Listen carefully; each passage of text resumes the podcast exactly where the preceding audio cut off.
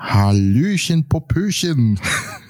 Und damit herzlich willkommen zur ersten Folge unseres Nikorius, die Gay Talker Podcasts. Hier auf Spotify, iTunes, Deezer und wo auch immer. Ich bin mal wieder nicht alleine, sondern hab den netten, wunderschönen Marius an meiner Seite. Willkommen auch von mir und vielen Dank, Nico. Gerne, gerne. Und ähm, ja, wir haben uns aus theoretisch aktuellem Anlass, ich weiß nicht, wann die Folge hier online kommt, aber wir nehmen gerade am Dienstag, dem 16.05. auf, also 2023. Keine Ahnung, ob die Folge doch erst vielleicht 24 online geht.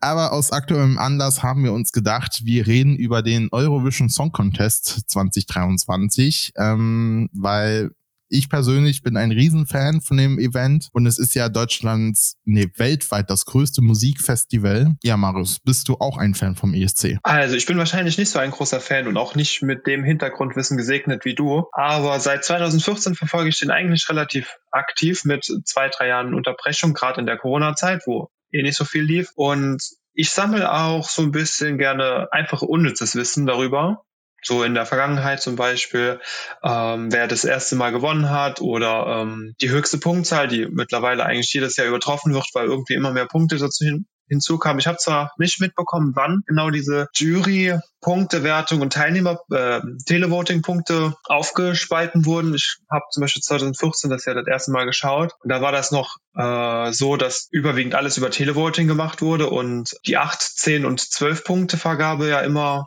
so spannend durchgegeben wurde. Und mittlerweile ist es ja nur gerade mal die, die Jury-Punktewertung, die über die Zwölfer-Punkte äh, groß debattiert wird, wo die hinkommen. Ja, und dann halt die, die dicken Punkte durch das Televoting. Das ist zwar auch eine andere Art von Spannung, aber ja, ich bin nicht ganz so involviert darin wie du. Vor allem, ich schaue das mehr so als Event und nicht so als politische ähm, Manifestation, die das heutzutage eigentlich schon sein könnte. Da hast du recht. Also der ESC wird von Jahr zu Jahr immer mehr, sage ich mal, politisch. Das liegt aber, glaube ich, auch daran, dass der ESC halt dem Motto bleibt treu, äh, United by Music, zum Beispiel das Motto von diesem Jahr, dass halt der ESC die ganze Welt für einen Abend mal zusammenbringt und so gesagt Weltfrieden herrscht. Und deswegen ist es halt schon eine politische Aufgabe vom ESC, sich zu positionieren. Das hat man dieses Jahr vor allem gemerkt, weil es ja in England spielt und gerade in den USA politisch sehr viel gegen Transgender oder Track-Shows Gesetze verfasst werden und da hat sich der ESC zum Beispiel im zweiten Semifinale politisch äh, platziert, kann man das so sagen? Ja, also ich habe die, die Semifinale natürlich leider nicht geguckt, geguckt, aber ähm, von dir ja viel erfahren darüber. Auch, dass es, sage ich mal, auch immer queerer wird vom ESC her.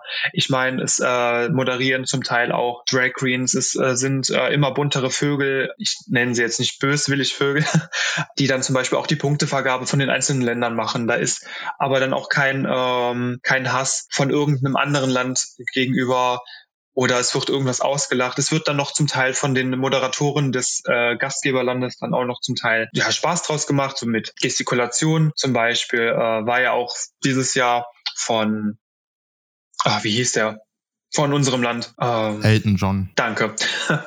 ja, der hat ja quasi diesen Deutsch äh, äh German Biscuit Witz gemacht, wo dann die Hannah, war, war das die englische Moderatorin, ähm, noch drauf angegangen ist. Sowas finde ich halt auch immer ganz schön. Und ich bin zwar jetzt nicht so stark in dieser in der Szene drin oder in dem ganzen Queeren, aber ich finde es trotzdem schön, dass es immer weiter auch Anklang findet in immer mehr östlichen Ländern, auch zum Teil gerade die sich damit auch schwer tun. Aber das ist ja dann immer weniger der Fall. Ich muss mich gerade korrigieren und zwar ist es nicht Elton John. sondern sein Künstlername ist nur Elton. Ich dachte, er hat irgendeinen zweiten Künstlernamen. Ja, Elton John ist doch der aus, äh, ja. Ja, Elton John ist der Musiker. Ja, klar. Elton, nur Elton, soll ich sagen. Aber dem wir meinen, das ist der Alexander Dussat, bürgerlichen Namen. Wir wollen hier ein bisschen so unsere eigene Meinung zum ESC äußern, allgemein darüber reden, was so beim ESC alles abgelaufen ist. Da Marius nur das Finale gesehen hat, was wir übrigens zusammen gesehen haben, war ein echt schöner Abend. Ja, sehr gerne wiederholen. Oh ja, reden wir hier hauptsächlich über das Finale. Vielleicht kann ich so ab und zu mal so ein bisschen von den Auftritten im Semifinale erzählen, weil ich da beide Semifinale geguckt habe.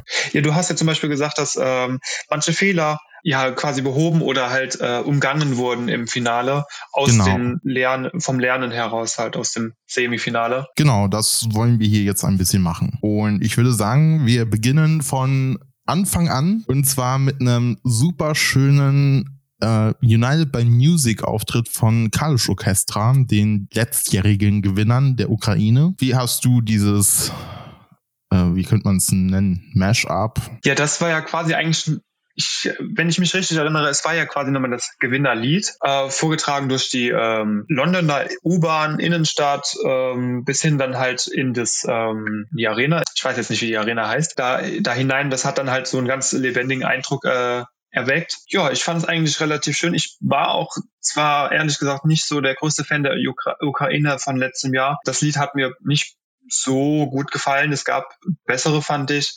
Und musikalisch bin ich auch so der Meinung, sie hätten es nicht verdient gehabt zu gewinnen, aber äh, politisch gesehen auf jeden Fall, klar, schon das, das auf jeden Fall. Ich fand auch die Kombination dann auch noch mit Sam Ryder äh, sehr, sehr gut gelungen, da es dann diese Verbindung ge gezeigt hat, beziehungsweise der Zusammenhalt zwischen Großbritannien und der Ukraine, dass äh, ja, auch wenn ihr gewonnen habt, ähm, wir es halt austragen als Zweitplatzierung, aber euch trotzdem nicht außen vor lassen, sondern quasi mit einbinden, sodass man schon merkt, dass es äh, dass wir nicht die offiziellen Gewinner sind. Ja, das fand ich auch mega schön. Vor allem ähm, einmal, dass dieser Übergang von, sage ich mal, Liverpool, der Innenstadt, von U-Bahn zu irgendwelchen Sehenswürdigkeiten in Liverpool und dann in die Halle und da dann halt nochmal das Gewinnerslied zu ähm, performen und dann den Übergang zu ihrem neuen Lied. Changes heißt es, glaube ich, das neue Lied von Kalisch Orchestra, was sie dann auch noch vorgetragen haben, was mir auch mega gut gefallen hat. Und aber auch diese kleinen Gastauftritte in diesem, ich nenne es einfach mal Mashup, was sie gemacht haben, wo ja Sam Weiler auf irgendeinem Kirchturm mit seiner Gitarre gespielt hat. Ach ja, genau. Ähm, dann dieser bekannte Broadway oder Musical ähm, Songwriter oder naja, äh, so Schreiber. Andrew Lloyd Webber, das war der, der, der Musical-Produzent. Ähm, Musical-Produzent, genau. Ähm, oder noch ein paar Künstlerinnen, die da mit aufgetreten sind oder vorgekommen sind. Das fand ich halt auch sau schön. Und ja, es war einfach sehr schön, die Gewinner nochmal zu sehen und zu wissen, dass es denen gut ging. Ich fand auch diese Kombination zwischen ukrainischen ähm, Sehenswürdigkeiten äh, im Vergleich dann zu den britischen, dass man immer bei diesem ich sag mal, äh, Übergang von der einen Band zur anderen oder zu dem Darsteller Teilnehmerland diese Übergänge immer sehr, sehr schön, dass man auch noch, äh, ich sag mal, aus der schon stark demolierten Ukraine dennoch die schönsten ähm, Gegenden halt noch gut präsentieren konnte. Ja. Äh, zum Teil auch aus Großstädten, Innen, Innenstädten halt. Ich meine, da war auch einmal, äh, war Kiew oder Donetsk einmal. Ähm, ich glaube, beide waren sogar einmal da. Das, diesen, das nochmal so zu zeigen, fand ich ganz schön. Und dann halt auch, meine ich, wurde ein drittes, dritter Bereich von dann einem Teilnehmerland gezeigt. Genau, die haben, das fand ich so schön und diese Opener, also Song Opener, die haben mir so Bock auf die Ukraine gemacht. Leider ist da Krieg, aber wenn da kein Krieg wäre, hätte ich so Bock nach Kiew mal zu fahren oder irgendwo hin, weil diese Bilder einfach so schön waren, fand ich. Ja, von den Landschaften fand ich auch zum Teil sehr, sehr ansprechend. Und allgemein auch diese, ähm, also ich gucke ja den ESC hauptsächlich, um neue Kulturen kennenzulernen oder halt dieses Motto Weltfrieden mal einen Abend zu erleben. Und ich fand das so schön dieses Jahr, dass die halt Ukraine, dann Liverpool oder England allgemein und dann nochmal die irgendwas aus dem Teilnehmerland gezeigt haben. Weil ich habe zum Beispiel noch kaum was aus Albanien gesehen, wo mir gefallen hat. Und das fand ich auch schön verknüpft dann. Und vor allem war es mal schön, Hamburg zu sehen. ja. Da gibt's aber auch tatsächlich bessere ähm, Bilder. Ich war einmal persönlich tatsächlich dort, um mir das Musical König der Löwen anzuschauen. Und da stand ich auch tatsächlich auf der Brücke, wo Lord of the Last, Lord of the Lost, Entschuldigung. stand da auf der Brücke, stand ich auch für rüber in das, äh, das Hafenviertel. Ich glaube, die haben halt Hamburg geholt, weil Lord of the Lost ja aus Hamburg kommt. Deswegen vermute ich, dass sie da so eine Verknüpfung herstellen wollten, der NDR. Ich hätte es dann auch tatsächlich besser gefunden, wenn die Punktevergabe nicht äh, Elton gemacht hätte, sondern Olivia Jones, einfach nur für dieses Verknüpfen. Ja, ehrlich gesagt verstehe ich auch nicht, warum Elton für uns das gemacht hat. Mhm. Aber das ist eine andere Geschichte. Dann wollen wir eigentlich auch nicht so lange vorwegreden, sondern auch mal auf die Länder eingehen. Also zu Österreich hätte ich jetzt nicht so viel zu sagen. Ich meine, das ist der erste Act gewesen an dem Abend und der erste Act am Abend ist ja immer so ein bisschen, ähm, ich will nicht sagen problematisch, sondern für die Teilnehmer sehr schwer zu eröffnen, weil man hat den Druck der Erwartung auf einem liegen. Man hat ähm, quasi vielleicht auch so ein bisschen Perfektionsdrang, dass man da jetzt keinen Fehler macht und dann direkt quasi vergeigt. Und äh, die zwei jungen Mädels, die haben schon eine sehr starke Performance abgelegt. Es war auch nicht mein persönlich bestes Lied, aber es war auf jeden Fall in den oberen 50, wenn nicht sogar 25 Prozent meiner Lieblingslieder von dem Abend, weil es auch, ähm, ich sag mal, schön bunt und was heißt bunt, es war mehr oder weniger weiß-rot-schwarz. es war peppig, es war nicht langweilig, man konnte zuhören, man hatte, jetzt sage ich mal, auch so ein bisschen, die Augen waren auch mit dabei. Jetzt nicht wegen den attraktiven Frauen, sage ich jetzt mal, sondern weil auf der Bühne was passiert ist. Ja, da kann ich dir vollkommen zustimmen. Als erster Act hat man es wirklich sehr schwer, denke ich, weil man halt richtig punkten und performen muss, weil es ja dann 25 weitere Acts gibt die entweder schlechter oder besser sein könnten als du und du musst halt richtig dann schon einen raushauen, um überhaupt im Gedächtnis zu bleiben nach den 26, ja. also 25 Acts dann, die danach folgen. Ich meine, es gibt ja immer diesen, diesen Recap noch ein paar tausend Mal gefühlt am Ende, aber äh, klar, als erstes bist du auch als erstes wieder aus dem Kopf raus. Gerade nach weiteren 25 Liedern, äh, da ist schwer im Kopf zu bleiben und dann auch zu, bei, sag ich mal, beim letzten Lied so, ah ja, ganz am Anfang, das waren ja die Öster österreichischen Damen, äh, klar, die, für die rufe ich jetzt an, sondern so eher, hm, wer waren jetzt eigentlich nochmal als erstes? Ja, aber was ich gut an dem Auftritt fand, ist einmal, dass Österreich eine so geile Popnummer rausgebracht hat. Von einer Gruppe, die gecastet wurde, also die es nicht mal vorher gab. Und das, also der Song hieß ja Who the Hell is Edgar? Den Titel fand ich so ein bisschen äh, schwer, sage ich mal. Ich habe direkt so eine Verbindung zu, zu einem anderen Lied gehabt und es äh, hat mich nur so ein bisschen ähm, irritiert, aber hätte man einen besseren Titel vielleicht also persönlicher Meinung finden können. ich habe keine Verbindung gemacht zu einem anderen Song. Auf jeden Fall, was ich halt cool an dem Song fand, ist, dass es eine, sage ich mal, Kritik an der ähm, Autorenindustrie ist, sage ich mal, weil es, glaube ich, um die Vergütung ging, wie viel Geld die Autorinnen bekommen von den Verlegen. Ich weiß nicht hundertprozentig mehr, um was es ging in dem Song. Auf jeden Fall war es ein Kritiksong an der Autorenindustrie und das fand ich halt sehr cool, dass man es halt in einer peppigen, poppigen Art gelöst hat, Kritik auszuüben. Und ich muss sagen, ich habe einfach total den Ohrwurm von dem Song und auch von dem Tanz. Das heißt, sehr gelungener Auftritt. Ja, fand ich auch. Also auf jeden Fall äh, war der schön rübergebracht. Gut. Hast du noch was zu Österreich zu sagen? Eigentlich nicht viel. Ich meine, verdienter 15. Platz. Hätte besser sein können eventuell, aber es waren ja noch andere Lieder da.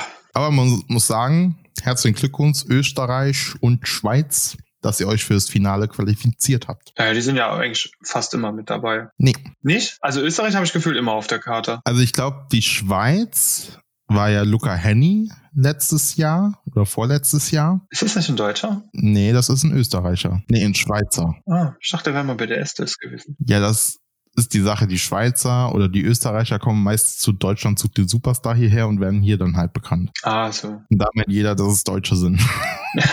Aber die Schweiz war, glaube ich, jetzt das dritte Mal dabei insgesamt. Erst? Ja, im Finale. Ach so, okay. Warte, bevor ich Fake News verbreite, google ich noch. Weil die Schweiz hat auf jeden Fall ja mit äh, Celine Dion mal gewonnen. Und dann war auf jeden Fall 2018 der eine, nee, war das letztes Jahr? Der hat doch Platz zwei gemacht, die Schweiz. Da ging es doch um, wer gewinnt das? Ich glaube, das war dann letztes Jahr. Platz drei. Oder drei. 21. Ah, okay. Mit John Tears und Tout l'Univers. Stimmt, letztes Jahr war äh, Marius Bär da mit Boys Do Cry. Ah, Luca Henny war schon 19. Krass. Ah, die Zeit vergeht. Okay, die sind gefühlt doch jedes Jahr dabei.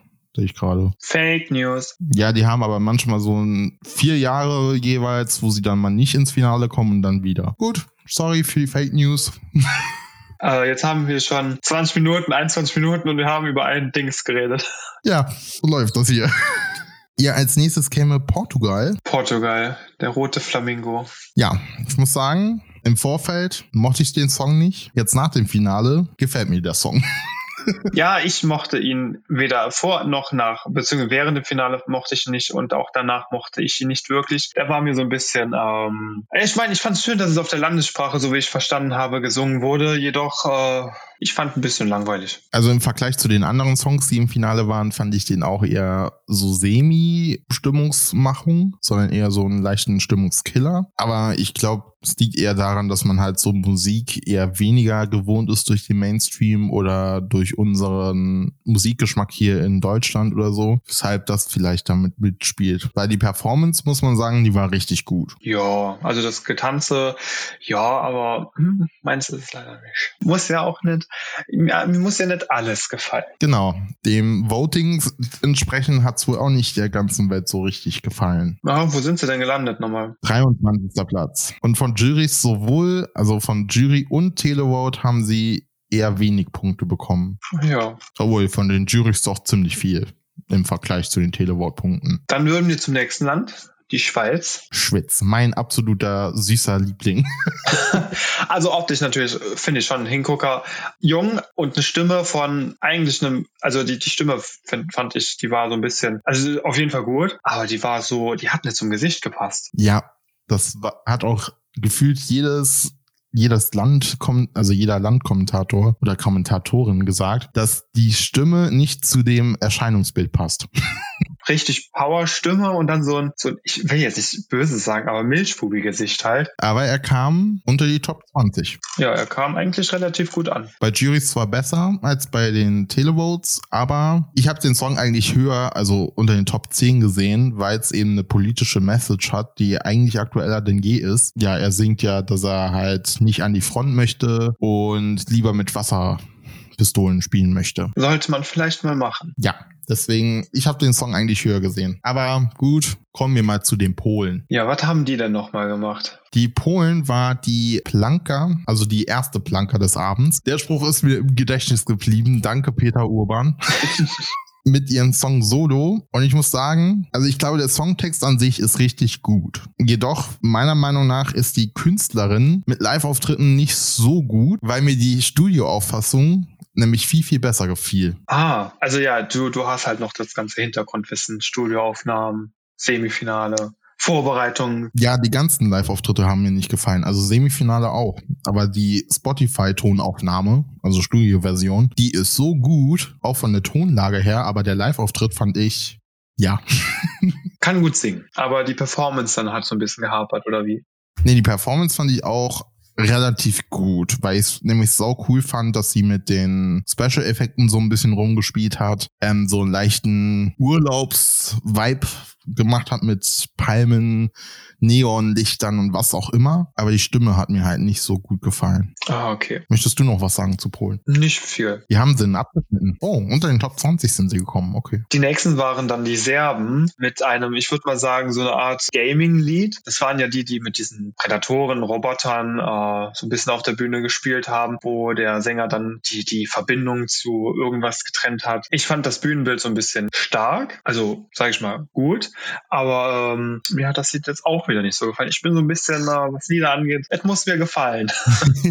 ja, es ist ja bei allen Liedern so, dass einem der Geschmack immer anders ist. Das stimmt. Aber ich muss sagen, Serbien hat mir saugut gefallen. Einmal, weil also ich mag ja so nicht Mainstream aussehen und Luke Black, der Sänger sah ja jetzt auch nicht so richtig Mainstream aus, sondern eher so Richtung Anime oder Gaming-Szene angelehnt. Und ich muss sagen, das hat mir richtig gut gefallen, weil Samo Mises Bava, ich kann den Songtext, heißt ja irgendwie übersetzt so mit Ich will nur noch schlafen. Und den Song hat er ja während Corona geschrieben. Und man könnte so eine Verknüpfung machen mit ähm, Corona endet und er will nur noch schlafen, muss aber jetzt diesen Bosskampf erledigen. Und man könnte es so verknüpfen, dass man halt Corona besiegen muss und dann wieder das Leben erblüht. Ah, das ist dann doch eine kleine Message dabei. Ja, deswegen fand ich den eigentlich sehr cool und ich fand es sehr schade, dass er nicht unter die Top 20 kam. Naja, also immerhin ist er nicht letzter. Der ist reserviert für alle Zeiten. Seit ein paar Jahren, ja. Ja, gefühlt. Gut, wen haben wir denn dann als nächstes? Meinen ersten großen Favoriten des Abends. Also das war ja dann Frankreich und ich fand die, die Performance, es war kein, kein Tanz so mit dabei. Es war dieses episch pompöse, meterhohe Kleid, was geglitzert hat. Es war ein Trickkleid. Es war alles da, was hat einen trinken lassen. Es war ja auch wieder Muttersprache, es war ja wieder in äh, Französisch gehalten. Ich liebe ja diese französische Sprache und gerade besonders die Lieder, die sie manchmal raushauen können. Da ist Frankreich bei mir persönlich eigentlich immer hoch dabei. Auch wenn es dann in der Punktewertung relativ weit hinten ist. Ich erinnere mich, glaube ich, an 15, 2015, da hat, ich weiß die Darstellerin nicht mehr, das Lied hieß N'oubliez pas. Das ging halt über auch Krieg und so heimkehrende Soldaten. Ich fand das so schön und ich meine, es ist in dem Jahr letztes oder vorletztes geworden und dabei hat es eigentlich auch eine Message gehabt. Das stimmt leider. Ja. Nuclear Paar war wirklich ein sehr schöner Song. Ich kann halt nicht verstehen oder beziehungsweise schon so ein bisschen, dass vielleicht Frankreich nicht ganz so beliebt ist in manchen Jahrzehnten oder sowas und dann auch nicht so wirklich angerufen wird für, auch wenn die die Teilnehmer gut sind. Ich meine, da gibt's ja oft äh, gute Länder, die sehr schön äh, Lieder haben. Auch zum Teil Russland, aber gerade dann wegen ihrem politischen Ansehen ausgebuht werden, vielleicht sogar zum Teil, was ich persönlich schade finde, weil sie haben sehr schöne Sängerinnen und Sänger. Und gerade auch das Lied hier von der Französin war, fand ich sehr schön rübergebracht und äh, ja, war dann ja auch auf Platz 16 gelandet, was ja schon mal auch sehr gut war. Also ich muss sagen, der Song hat mir auch sehr gut gefallen. Jetzt geht's Telefon. ähm, also hat mir sehr auch sehr gut gefallen. Was mir nur so ein bisschen gefehlt hat, war die Performance, weil ich fand es ein bisschen lame, dass sie auf so einem hochfahrbaren Gestänge steht, wo sie ein Trickkleid anhatte, was dann abgerissen wird und nochmal runtergefahren wird und dann nochmal hochgefahren wird mit ungefähr so einer Disco-Kugel ähnlichen Ding. Das fand ich ein bisschen langweilig, weil das Evidemment ist ja eigentlich ein richtiger Party-Hit gewesen, also der richtig Stimmung gemacht hat an dem Abend. Und ich fände, da hätte sie schon ein bisschen mehr Tanz tanzen können auf der Bühne. Klar, es ist ein bisschen deprimierend, wenn man wenige Punkte bekommt, aber ihr Verhalten dann beim Televoten war für mich nicht angebracht. für alle, die TikTok haben, wissen ja, worum es geht. Ja, dazu gehöre ich ja tatsächlich nicht. Ich bin auch ein TikTok-Verweigerer. Ich schick dir mal nachher ans Clip. Das kannst du machen, gerne. Dann würden wir auch schon zu einem Augenschmaus von dem Abend gehen. Und zwar Zypern. Das war ja ein, ein ähm, relativ attraktives Männlein. Der Mr. Gay Eurovision. Mr. ESC. Ja, auf jeden Fall auch eine relativ oder beziehungsweise starke Stimme. Und auch sehr hoch sogar zum Teil. Also fand ich nicht schlecht. Dann mit dem Feuer hat natürlich sein, sein Hot, seine Hotness so ein bisschen untermalt. Auf jeden Fall sehr gut gelungener Auftritt, fand ich. Ja, für Zypern wirklich ein sehr, sehr guter, gelungener Auftritt. Und dann, da fand ich dann auch Platz 12 sehr, sehr ordentlich. Hätten noch ein bisschen mehr sein können, natürlich, aber äh, es war jetzt nicht das Gewinnerlied, fand ich. Naja, wenn man sich die Punktetabelle anguckt, weiß man ja, wo die ganzen Punkte hingeflossen sind. Ich glaube, das ist auch die, das erste Jahr, wo so ab Platz 10 wenige Punkte theoretisch vergeben wurden. Also nicht die Top 10, sondern alles, was unter 10 ist. Spain. Ja, das Lied war ja natürlich, also in meinen Augen eine herausragende Leistung. Ich mochte der, den Klang ohne Ende. Also das Lied hätte von mir aus gewinnen können. Das war on top. Ich, das war so, ich fand es orientalisch angehaucht und das hat schon in mir so, so Spaß zum Zuhören gegeben. Ich meine, es war auch in Spanisch gesungen. Echt? Ich meine ja. Ich kann mich auch irren. Ich habe da eine komplett andere Meinung. Also klar, der Song an sich ist richtig cool. Also wenn man die spanische Kultur mag, also die musikalische spanische Kultur, Kultur. Mir gefällt die spanische musikalische Kultur leider nicht. Es war ja Flamenco oder Tango angehaucht. Flamenco meine ich. Wurde zumindest von dem Peter Urban erwähnt.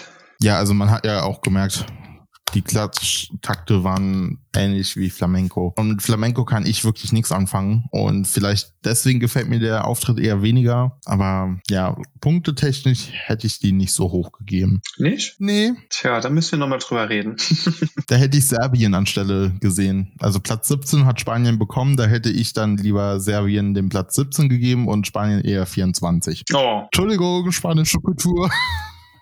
Kulturbanause. Ja, und dann kommt eigentlich schon äh, der große Gewinner, beziehungsweise die große Gewinnerin des Abends. Man kennt sie eigentlich auch schon, Lorraine. Ich fand das Lied gut, ich fand das Lied schön. Im Vergleich zu ihrem anderen Gewinnersong, Euphoria von 2012, fand ich es nicht gleichwertig. Ähm, es war auch, finde ich, nicht so das Gewinnerlied von dem Abend. Dann fand ich die, die, ähm, die Aussprache zum ersten, also wo ich das, also das erste Mal gehört habe, ich fand es ein bisschen ähm, schwer zu verstehen. Also akustisch. Ich habe die Worte nicht so wirklich rausgehört, aber dennoch war es soundtechnisch wunderbar. Und eigentlich kann ich da nichts groß dran bemängeln, außer dass ich dachte, sie piekst sich noch irgendwann ein Auge aus mit den Krallen. Das hat sie, glaube ich, erwähnt. Ihre Fingernägel, also sie hatte ja wirklich lange Fingernägel. Ja. Und die waren, so wie ich das verstanden habe, aus Stein. Aus Stein? Ja, so wie ich das verstanden habe. Aber ich muss sagen, es war schön, Lorraine wieder zu sehen, weil ich sie ehrlich gesagt aus den Augen verloren habe seit 2012. Ich habe auch tatsächlich nichts mehr von ihr so großartig verfolgt, gehört, gehabt. Deswegen war es sehr schön, sie wieder zu sehen. Und Euphoria war ja wirklich auch ein richtig geiler Song und typisch ESC. Und ich muss sagen, Tattoo, der Song, mit dem sie gewonnen hat, ist ziemlich gleich mit Euphoria. Weshalb, also der Sieg sei ihr gegönnt, aber für mich hätte ein anderes Lied viel mehr gewinnen sollen, weil Tattoo halt doch ziemlich Euphoria geähnelt hat und auch ihr Auftritt für mich eher kein Gewinnersong. Aber Herzlichen Glückwunsch, Lorraine. Ich freue mich auf nächstes Jahr in Schweden. Ich freue mich auch drauf. Wahrscheinlich wieder in Malmö. Oder Stockholm. Ah ja, Stockholm geht ja auch. Oder vielleicht mal ein anderes Land. Dann kommt Albanien. Albanien ist für mich wirklich eine sehr coole Künstlergruppe gewesen, weil es eine komplette Familie war was ich sau schön fand. Und auch, ich mag irgendwie den albanischen Gesang. Letztes Jahr Albanien hat mir nämlich, ich glaube, letztes Jahr war das auch sehr gut gefallen. Es war ja so eine Powerballade dieses Jahr. Das fand ich sehr, sehr, sehr gut und auch zum Teil relativ emotional. Ja, was mir auch sehr gut gefallen hat, ist, äh, gefallen hat, ist ja, dass sie ihren albanischen Tanz ja, mein Mikrofon ist gerade abgekackt, äh, mitgebracht haben, wo sie halt dieses Tuch da rausgeholt haben und dann gewedelt haben. Ich weiß nicht, wie diese Tanzart heißt, aber die fand ich sehr schön auf der Bühne zu sehen. Ist man mal was anderes, die, die, diese Kultur. Und dann kommt jetzt Italy. Ein auch ehemaliger Teilnehmer, soweit ich noch im Kopf hab. Ja, er war vor ein paar Jahren da. Weiß nicht mehr wann, aber er war schon mal da. Ja, und er hatte eigentlich äh, relativ also in der Punktevergabe ja relativ äh, solide oben gestanden. Ich meine mich zu erinnern, dass Schweden zwar fast kontinuierlich doppelt so viele Punkte hatte wie der Zweitplatzierte, aber äh, Italien ist da relativ konstant trotzdem immer oben geblieben. Ja, ich habe gerade noch mal geguckt. Er war 2013 in Malmö da und ah. siebter Platz hat er bekommen. Ah ja, hat auf jeden Fall auch ein schönes Lied gesungen, auch auf Italienisch wieder. Aber mal kurz eine Frage: Ist das ein Zufall, ich habe nämlich gerade das Ergebnis von 2013 gesehen von äh, seinem Auftritt. Ja. Also dieses Jahr hat er ja im Jury-Vote 176 Punkte bekommen. Genau. Und im Televote 350. Nee, Tele Televote hat er 174. 174? Ja, die totalen Punkte waren 350. Achso, ja, stimmt. Okay, das ist hier nicht aufgelistet, das Televote. Aber 2013 in Malmö hat er auch 176 Jurypunkte bekommen. Das ist abgekartet. Das ist alles ein abgekartetes Spiel. Läuft. Aber ich verstehe gerade die Auflistung nicht. Die haben hier irgendeinen Schreibfehler auf der Website. Da steht nämlich 126 Punkte, davon 176 Jurypunkte. Wie ist das machbar? Okay, ja, Italy fand ich auch sehr schön. Also ich weiß nicht, worum der Song ging, der italienische Song. Du Vite Zwei, zwei Seelen oder zwei Leben, meine ich. Ich fand, er hat den Song richtig emotional rübergebracht. Ja, die italienische St äh, Sprache, das ist einfach fast eine rein emotionale Sprache. Entweder bist du wütend oder total säuselig, äh, liebfühlend, sowas halt. Entweder wütend oder säuselig, okay. ja, ja, also entweder total romantisch oder total wütend. ich glaube, so viele dazwischen gibt es gar nicht. Und dann Estonia ja, das äh, leuchtend äh, feurige Bühnenbild und dann dieses äh, mattblaue Kleid. War ein starker Kontrast, fand ich. Aber ähm, schlecht fand ich es nicht. Also ich muss sagen, im Vorhinein war der Song für mich ein Lieblingssong. Der ist auch in meiner emotionalen Breakdown-Playlist jetzt drin, weil ich einfach der Songaufbau und so, der war für mich richtig berührend. Mehr kann ich dazu gerade nicht sagen. Mhm. Ja, dann kommt ja eigentlich schon fast dein, dein, ähm, dein Lieblingsauftritt.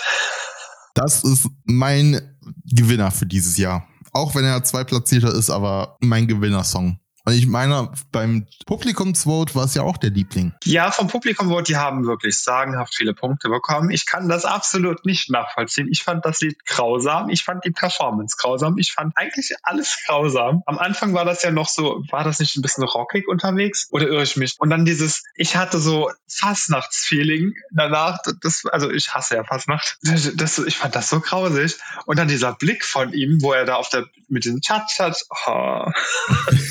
ich, ich, nee, ich hab's absolut nicht gemocht. Und ich hätte, es hätte verdient, den letzten Platz in meinen Augen haben können. Andere mögen es anders sehen. Ich meine, das Publikum war begeistert davon. Sind halt Partymenschen wahrscheinlich mehr unterwegs als von mir, von meiner Sorte. Also ich liebe einfach den Künstler. Also Carrie, der Typ ist einfach er selbst. Also er gibt einen Fick auf andere Meinungen. Ich glaube, wenn ein deutscher Künstler so ein Performance ablegen würde, der würde einen Shitstorm bekommen auf Twitter. und deswegen mag ich einfach, dass er einfach er selbst geblieben, also einfach das macht, worauf er gerade Bock hat oder auch den Blick gerade macht, worauf er gerade Lust hat. Und ich mag auch, dass der Song so eine richtige geile Mischung war aus Hard, Rock, oder Metal oder keine Ahnung, ich bin nicht im Rock-Genre unterwegs. Leute, die Rock hören, wissen, welches Genre das ist. Und dann halt am gegen Ende so Richtung Mainstream geht weil das dann halt die gesamte Masse abholt. Und ich meine, ich vermute, es war nicht, also es war mit Absicht, dass die Bühne dann im Regenbogenfarben aufleuchtete. Ja, das äh, war zwar schon optisch äh, gut, also die Seiten, aber der, der, der Blickpunkt, jedem das seine. ja, also mein Liebling war es auch. Dann die meterlangen Haare das war ja, sage ich mal, irgendwie, du hattest gesagt, dieses Zeichen, was sie am Anfang auf der Bühne gehabt hatten im Hintergrund, das war dieses öffentliche, äh, offizielle Haus, ähm, nee. Das war ähm, gegen Ende, das war das offizielle häusliche Gewaltzeichen. Weil es von der Frauengruppe war, vielleicht nochmal so ein, äh, dass die Frauen sich mehr äh, nicht wehren, sondern halt dagegen vorgehen sollen. Also wäre natürlich klar, dass die zusammenhalten sollen, auch vielleicht. Sich nicht so von Männern unterkriegen lassen sollen. Ja, also es war ja ein Power-Song für Frauen, das so eine Art Gleichberechtigungssong, dass halt Frauen gleiche Rechte bekommen sollen und was auch immer. Und deswegen fand ich halt einmal diese Aufmachung, dass es halt reine Frauengruppe ist, sehr cool. Ähm, dass die auch ungefähr das gleiche Haarschnitt, also gleiche Haare hatten, gleiches Aussehen. Sie sahen schon fast relativ stark kopiert aus. Und das fand ich halt auch cool, dass sie dann halt ähm, auch mit ihren Kostümen so ein bisschen gespielt haben. Sie haben ja dann ihre Haare in der Hand gehalten, wie so eine Hoflady. Und dann am Ende, wo sie sich halt halt dann in die Mitte gestellt haben mit so einem dramatischen Lichtspiel, so weiße Kreise, die dann lichtmäßig um sie herumgehen und dass sie dann halt gegen Ende aber halt in der Hinterkulisse und auch vom Songaufbau halt so ein bisschen powermäßig unterwegs sind, dass halt im Hintergrund Fäuste und Hände gegen, so gesagt, die, die Leinwand schlagen, dann halt dieses offizielle häusliche Gewaltzeichen nochmal gezeigt haben. Das fand ich halt richtig cool von dem Auftritt. Das war es auch. Und deswegen auch verdienter zehnter Platz. Oh ja, sehr verdient. Oh ja, und dann kam wieder ein Land, ja nicht europäisch Land, also wir haben ja mehrere nicht europäische Länder dabei, aber Australien äh, war wieder so ein so eine Rockerband und Rock ist einfach nichts, nicht meins. Dazu kann ich nicht viel sagen. Der Frontsänger kommt aber aus Deutschland. Ja, das stimmt. Das wurde in dem äh, in dem Opening da gesagt. Auch nicht sogar vielleicht aus Hamburg, meine ich mich zu erinnern. Der kam aus dem Norden, ja. Rock ist ehrlich gesagt auch nicht meins. Ich fand aber die Aufmachung des Songs richtig cool. Die hatten ja ein Auto auf der Bühne stehen und haben auch so ein Fahren, also mit dem Autofahren Look symbolisiert. Für den eventuell letzten Auftritt für Australien im ESC fand ich den echt gelungen. Oh, echt? Ja, weil Australien laufen dieses Jahr oder nächstes Jahr die Rechte zur Teilnahme ab. Ah. Und es gab noch keine Verhandlung darüber. Ah, siehst du, sowas wusste ich gar nicht. Okay. Ja, also ich hoffe, dass Australien dabei bleiben kann, weil die hatten echt gute Künstler die letzten Jahre. War das nicht letztes Jahr die, der autistische Sänger mit dieser Maske vorm Gesicht? Ja, ich glaube, das war der. Der war nämlich, fand ich richtig gut. Der war nicht so oben weit platziert, meine ich, oder doch? Ich weiß es nicht mehr, auf jeden Fall, den fand ich richtig gut. Ja, den Auftritt fand ich auch richtig gut. Aber wenn Australien eventuell rausfliegt, nimmt den Platz dann Luxemburg ein. Echt? Weil Luxemburg, das wurde auch am Finale thematisiert, hat die Zusage versichert oder hat angekündigt, nächstes Jahr am ESC teilzunehmen. Ah. Das fand ich richtig cool. Also sie kommen wieder. Sie waren ja mal dabei und haben dann wieder aufgehört. Sehr cool auf jeden Fall. Weiter geht's zu meinem nochmals Liebling. Den kann ich nicht verstehen. Wieder mal. Nach Belgien. Ich meine, gelungener Auftritt, aber. Ja, ich glaube, der kommt auch nur so gut an, weil Leuten, die die 70er oder 80er mögen, ähm, weil es ja doch ziemlich angelehnt war an die 70er und 80er Jahre. Ja, das Outfit fand ich schick, aber also der Hut war ja bombastisch. Und ich mag ja so Eurodance-mäßig war es ja ungefähr. Das mag ich ja richtig. Ja, mehr kann ich dazu nicht sagen. Ich bin einfach vollkommen zufrieden mit dem Auftritt. Und er hat sich auch noch sehr gut platziert in den Top 10. Ja, das kann ich nicht so ganz nachvollziehen, warum. Echt nicht? Weiter hinten wäre besser gewesen. Armenien.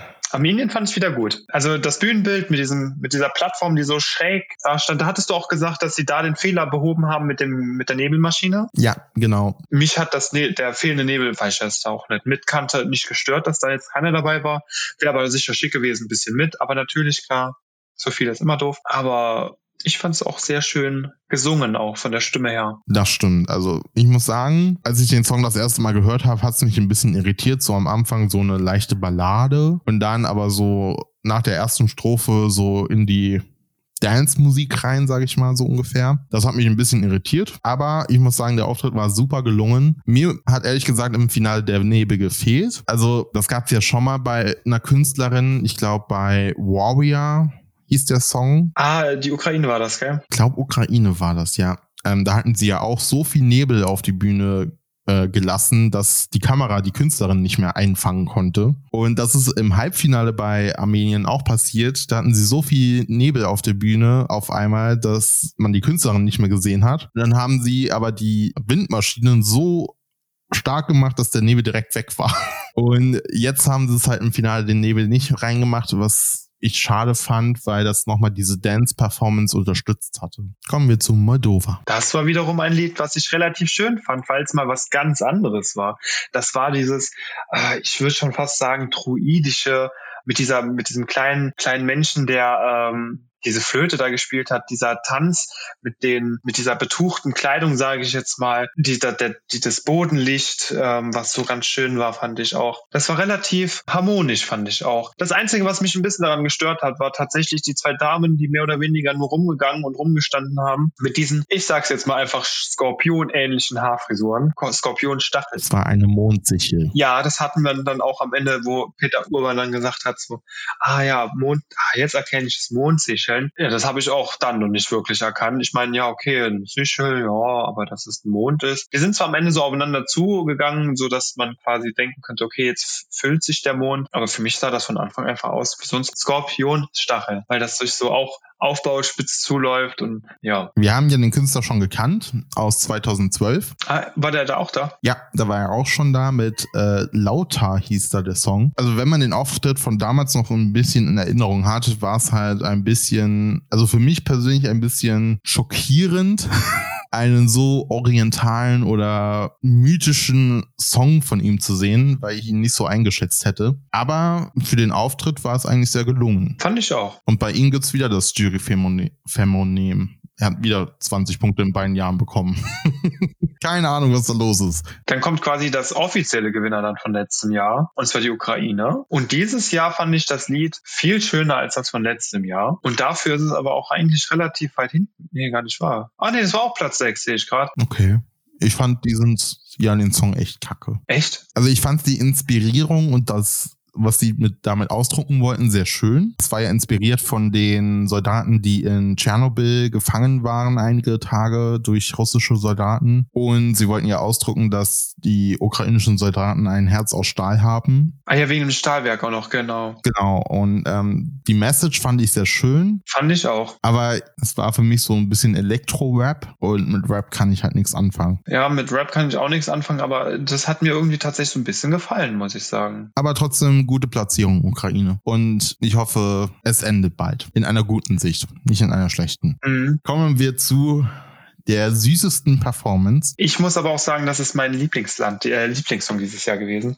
Und das hätte gewinnen müssen. Also ich fand es so schön performt, gesungen. Die, die, die junge Dame, die war optisch ein wunderschöner Hingucker. Absolut. Die hatte eine, eine Bühnenpräsenz, die hätte wahrscheinlich schon, also von, von dem Feeling, was ich da bekommen habe. So, die hat 60 Jahre, 60 Jahre Bühnenerfahrung, hat wunderschön gesungen. Mir hat die Melodie und das Lied so gefallen, weil es mich so ein bisschen ein Nightwish erinnert hat, weil das auch so ja, ein bisschen in dieses Metal geht, aber mit so einem hohen Gesang, weiblichen hohen Gesang, was mich, was ich sehr, sehr gerne höre. Und ähm, ich fand es schade, dass die Jury so wenig Punkte gegeben hat, aber äh, was es rausgehauen hat, war natürlich die fast vierfache oder über vierfache Wertung vom Publikum. Hat das nochmal ein bisschen rausgehauen, aber leider ein bisschen zu wenig. Ja, also Alessandra ist wirklich eine sehr goldige Person. Also ich habe ja so ein bisschen Backstage-Videos äh, gesehen von ihr und auch die TikToks, die sie mit anderen Künstlerinnen gemacht hat. Und sie ist einfach so eine herzliche Frau und so süß und auch ihr äh, Pressekonferenzen, wo sie sich fürs Finale qualifiziert hatte oder vor dem Finale die Ko Pressekonferenz, die fand ich so goldig. Aber ihr Auftritt war halt wirklich Queen of the Kings.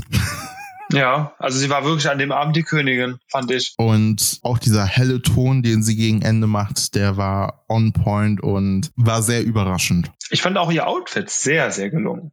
Es war nichts zu pompöses. Es war für das Lied nichts zu wenig. Es war on point, wirklich, wie du gesagt hast, mit der Stimme war es aber auch von dem Outfit on point. Auch dieses Gründchen, wo dann gesagt hat, der lief schon den ganzen Tag, weil das auch angetackert ist an die Frisur halt, damit rum. Äh, Finde ich auch die Vorstellung so ein bisschen äh, goldig, sage ich jetzt auch mal. War der Sieger von dem Abend, fand ich. Oh ja. Okay, Finnland wäre für mich der Sieger, aber sie zweiter Platz. also ich kann die Aufregung verstehen, dass wir schon wieder letzter sind. Was soll man dazu sagen? Aber ich muss sagen, für mich ist der ESC seit Jahren also eigentlich ist er ja eine Competition, aber für mich ist der ESC seit Jahren einfach nur ein Konzertevent, wo ich einfach andere Länder kennenlerne. Weswegen ich nicht mehr so auf die Punkteplatzierungen achte eigentlich, aber trotzdem abstimme. Aber ja, der NDR muss was ändern an unseren Vorentscheiden. Ja, das auf jeden Fall. Ich meine, ich kann mich jetzt nicht mehr so wirklich an das letzte Jahr erinnern. Ich weiß nur, dass wir null Punkte hatten und mir das Lied auch nicht so wirklich gefallen hat. Aber ich, ich bin ja auch kein Fan von Rock, auch wo vor zwei oder drei Jahren Italien gewonnen hat mit Moneskin. Rocker in Lederhosen. Nein, in einem Lederbein. Das war das andere war ja frei. Und dann, dann auch noch so die Vorstellung, ja, die standen so vor King Charles dem Dritten. Ich meine, er ist anscheinend so relativ weltoffen, okay, aber du präsentierst in dem Moment so die musikalische Richtung deines Landes. Muss das sein? Und ja, ich meine, ich bin mir sicher, ich will dir jetzt nicht runterreden. Ich bin mir aber sicher, dass wir Besseres in unserem Land haben. Das auf jeden Fall. Gerade für den ESC. Also es gibt ja viele Gerüchte oder Myther, die sich gerade sehr viel verzanken online. Es wird ja zum Beispiel gesagt, der ESC soll diese Jury Votes ab setzen, wo ich mir aber so denke, nein, finde ich jetzt nicht, weil die Jury Votes widerspiegeln eigentlich das, was meistens gewinnen sollte. Und es macht es dann auch viel, viel spannender, wenn halt zum Beispiel dann Finnland die meisten Televotes-Punkte bekommt und dann gefühlt vom fast letzten Platz an Erststelle springt. Ja, das finde ich auch immer zum Teil faszinierend, weil du kannst halt, also weil jeder ja eine andere Meinung hat, aber die überwiegende Mehrheit vielleicht ganz anders ist als deine und das hat mich ja auch wieder fasziniert fasziniert. Ich meine, die sind wie, mit wie vielen Punkten standen sie? 150. Damit waren sie die ganze Zeit auf Platz 4 und springen dann aus dem Nichts mit, mit 376 Punkten oder Ukraine letztes Jahr. Die haben von der Jury kaum Punkte bekommen und sind mit wie vielen? Vier, 500 Punkte vom Publikum auf Platz eins von sonst wo gesprungen. Und das, das, das ist dann immer so ein Moment so, wo du dann entweder riesig feierst, weil verdient oder diese Wendung dann gibt oder du dir denkst, so Gott sei Dank, jetzt ist der blöde Platz, der momentan noch Erster war, den du total hast, was heißt hast, nicht magst, doch nochmal weggekommen, dann, dann ist das immer so eine Erleichterung. Und dann streiten sich halt ja auch viele darum, ähm, dass allgemein das ganze ESC-Konzept mal überarbeitet werden sollte oder schienen sich gegenseitig die Schuld in die Schuhe, dass Deutschland ja für den Vorentscheid für Lord of the Lost entschieden hat. Und ich muss sagen, also durch ein bisschen Background-Wissen, weil ich ja das Social-Media-Team vom Eurovision-Team ähm, verfolge und da stimme ich Dr. Eurovision zu. Also er wird so in Fankreisen genannt, weil er einfach alles über den Eurovision weiß von unserem deutschen Social Media Team. Und der hat gemeint, dass warum sollten wir uns über Juries oder so aufregen oder über die Band-Performance, die meiner Meinung nach auch nicht gut war, sondern er hat also er sagt seit Jahren ein gutes Beispiel, wo ich mir denke, das sollte der NDR wirklich mal für unseren deutschen Vorentscheid übernehmen. Und zwar, dass halt ein Ganzjahresteam beim NDR eingestellt wird, extra für den Eurovision, der aktiv nach Bands oder Künstlerinnen sucht und wir, so wie Österreich dieses Jahr gemacht hat, vielleicht neue Künstlerinnen zusammen casten, die dann eine Gruppe bilden und man dann vielleicht Künstlerinnen noch findet oder Artisten, die dann einen Song gerne schreiben würden, den wir dann eventuell zum ESC schicken auch. Und dass wir halt vor allem die Bewerbungsphase für den deutschen Vorentscheid mehr nach vorne ziehen und ja, weil November ist viel zu spät meiner Meinung nach als Bewerbungsstart. Du hast mir ja schon gesagt, dass manche Länder schon im August anfangen. Ja, also manche Länder fangen richtig früh an und das bewahrt sich ja auch seit Jahren.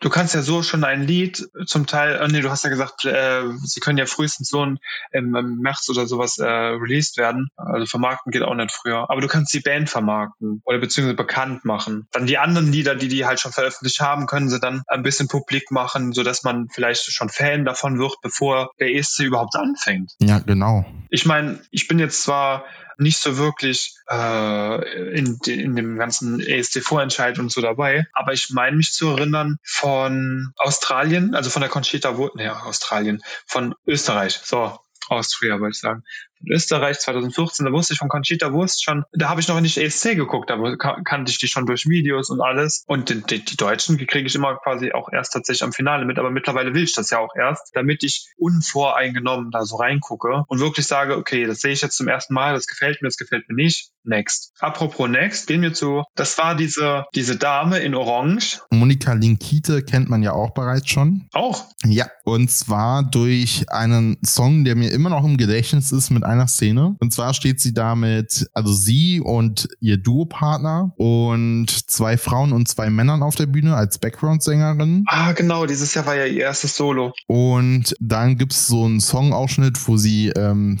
Kiss singen und in dem Augenblick küsst sie sich mit ihrem Duopartner und hinten dran halt die Frauen und die Männer. Das ist der Moment von dem Song, der mir immer noch im Gedächtnis bleibt. Und das war 2015 in Wien. Und dieses Jahr der Song war mal typisch wieder so ein bisschen Monika Linkite. Sie hat nämlich immer so ein bisschen eigenes Genre eigentlich, meiner Meinung nach. Und das gefällt mir irgendwie sehr schön. Und sie hat halt auch einfach eine wunderschöne Ausstrahlung und Stimme, finde ich. Ja, auf jeden Fall. Die Ausstrahlung und die Stimme fand ich auch sehr, sehr präsent. Wo hat sie sich denn platziert? Gar nicht so weit unten, glaube ich. Auf Platz 11.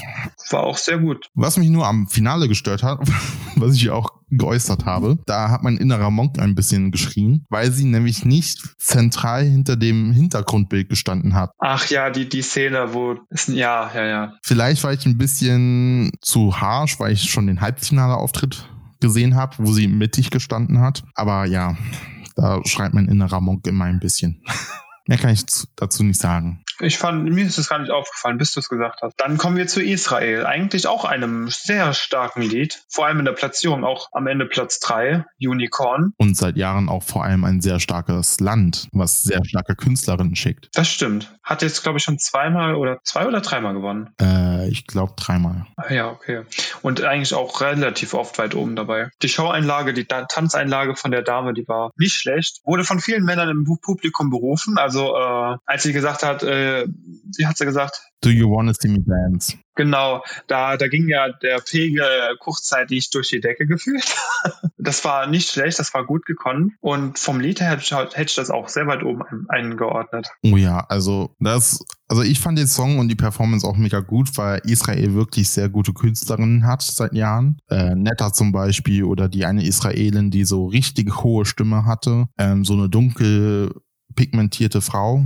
Ich meine mich zu erinnern, knapp, aber nicht. Und es muss sagen, ich war sehr, in, sehr überrascht, das war das Wort, was ich suchte, von einer Tänzerin, weil sie ist ja beruflich oder doch eher beruflich eine Tänzerin in Israel. Und dann so eine gute Stimme zu hören von einer Tänzerin, das hat mich sehr, sehr überrascht. Der Tanz an sich war für mich ein bisschen freizügig.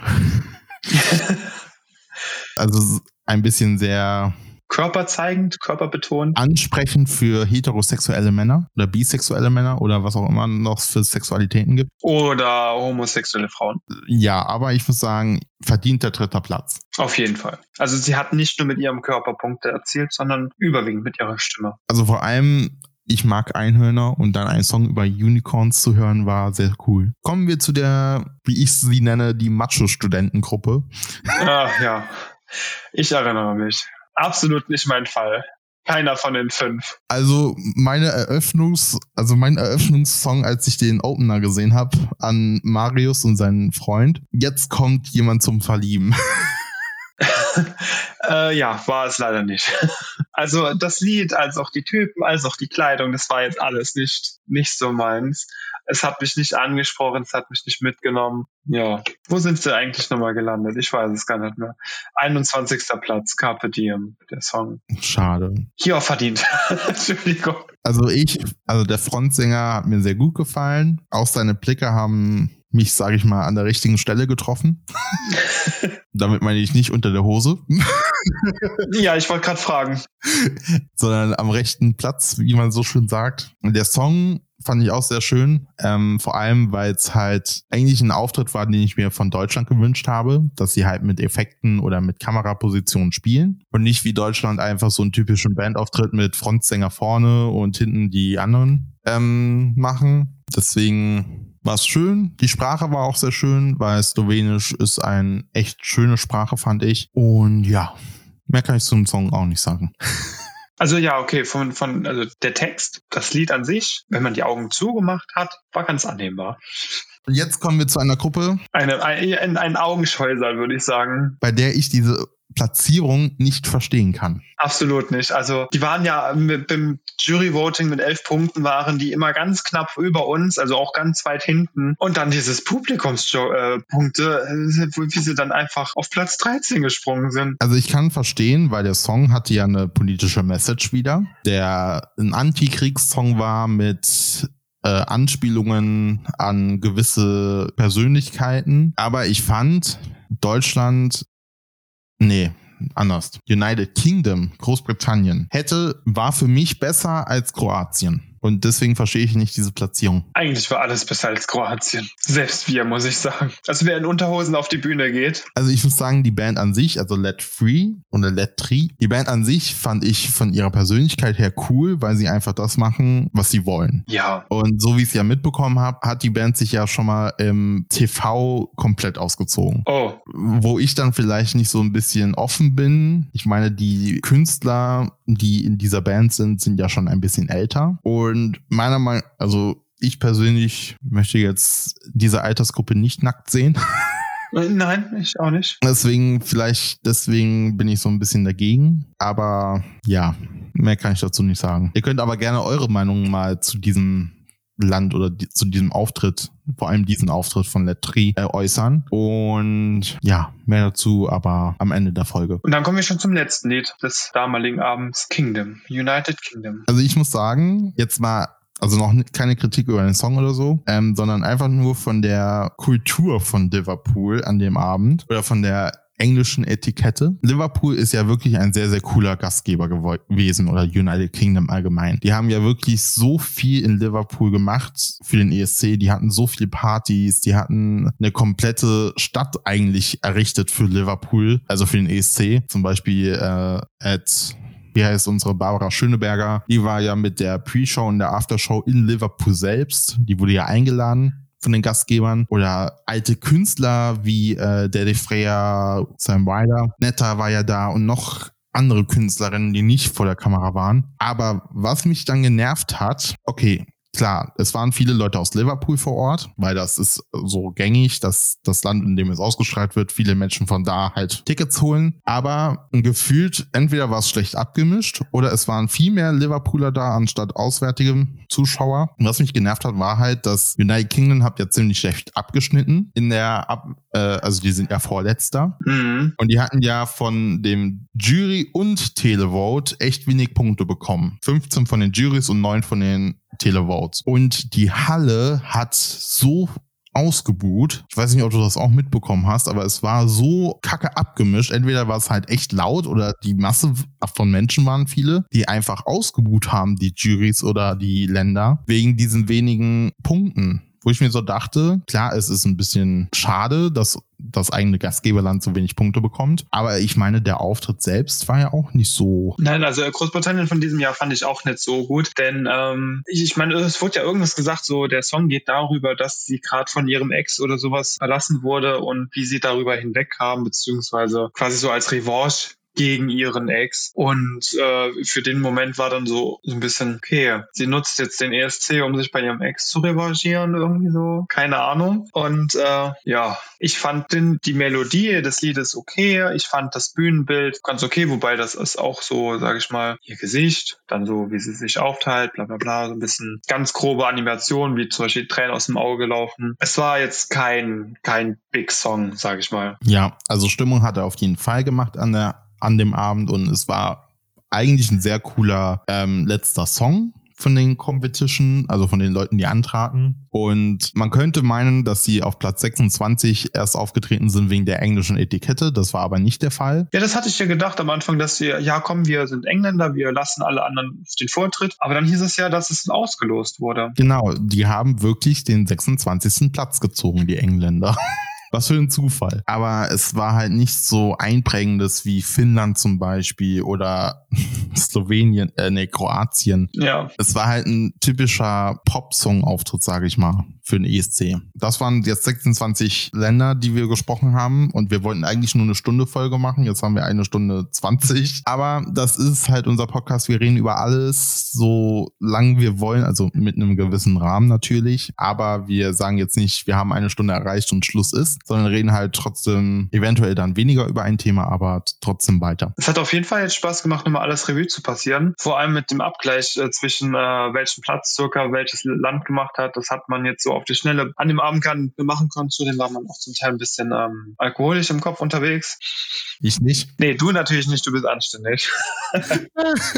ja, also für die Leute, die bis hierher gehört haben, danke euch. Danke, dass ihr unsere erste Folge, die so lange dauert, gehört habt. Und uns interessiert natürlich auch eure Meinung, was ihr zu diesen Auftritten oder allgemein zum ESC oder sonst was hält, haltet. Also quasi, was haltet ihr vom ESC allgemein? Was haltet ihr von der politischen Meinung, die seit äh, einem Jahrzehnt, fast zwei Jahrzehnten so mehr und mehr Einzug hält? Ich meine, am Anfang war es ja wirklich wirklich nur, wo der noch der Grand Prix war, ein, ähm, ein rein musikalisches Event. Und äh, jetzt geht es ja schon um Freiheit, um Meinungsfreiheit, um Diversität, etc. Wie ihr die Lieder fandet von dem Jahr, wie ihr die Auftritte fandet und eventuell sogar die Moderation. Ich meine, Graham Norton, er und ESC, das passt ja perfekt zusammen, fand ich an dem Abend. Und auch wie er dann mit Elisha, mit der Henna und äh, wie hieß die dritte Dame? Ich komme gerade nicht drauf. Auf jeden Fall mit der Dame äh, harmoniert hat, war ja einwandfrei. Vor allem er ist auch, also er ist ja der Kommentator von ähm, United Kingdom